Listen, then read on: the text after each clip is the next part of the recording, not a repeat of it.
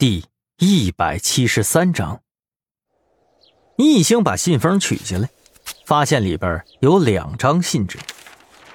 第一张上只有短短的一句话：“这封信作为奖励，只给最早发现他的人——罪恶观察家。”易兴赶紧打开第二张信纸，发现上面写了长长一段话。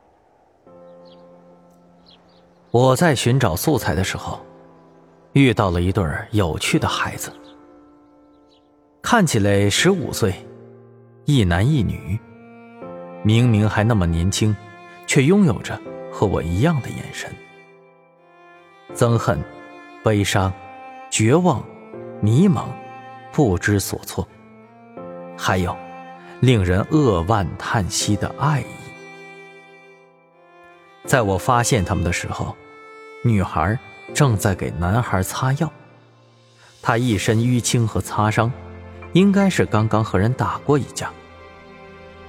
于是我抱着好奇，走进了他们的世界。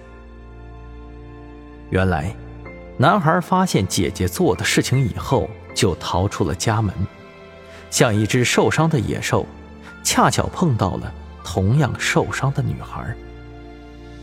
男孩救了她。男孩想许多的钱，让姐姐安稳下来，过上想要的生活。女孩想要许多的钱，给自己的哥哥凑彩礼。哼，多么愚蠢的理由啊！我给了他们一个有趣的计划，和能令他们兴奋的情报。一心看到这里，心里一颤。顿时明白了小六是怎么知道黄龙要来花城的了。不过，更令他震惊的是，他原本以为李于海不过是无辜的牺牲品，没想到竟然也是有理由的。他也想要钱，给哥哥凑彩礼。那个李建国，一兴赶紧继续看下去。他们二人都同意了我的计划。虽然过程有点纠结，一个苦恼于要在事后干掉其他同伴，而另一个则苦恼于他自己要当诱饵。但是最后，他们都同意了我的计划：女孩去当诱饵引出黄龙，然后男孩干掉其他的同伴，搭上黄龙这条线。多么有戏剧性的相遇啊！只是想想。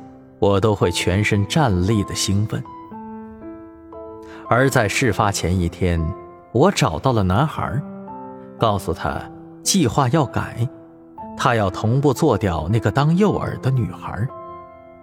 他几乎没有思考的同意了，而我做出了戏剧性的安排。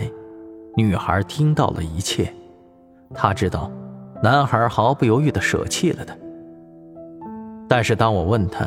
计划是否还照常进行的时候，他的回答更加令我满意。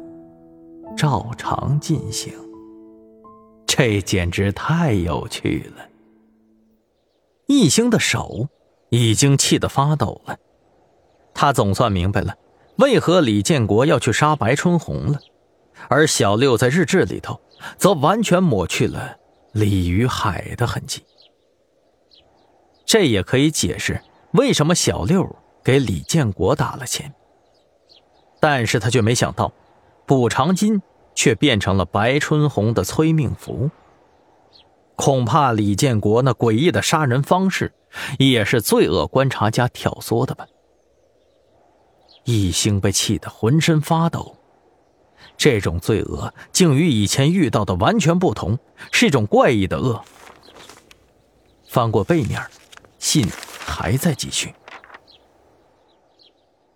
那时，我从窃听器里听到了，当男孩靠近沙发上浑身是血的女孩的时候，女孩笑着问他：“你赚了钱以后，会分给我哥哥的吧？”男孩几秒之后才轻轻开口说了一句：“会的。”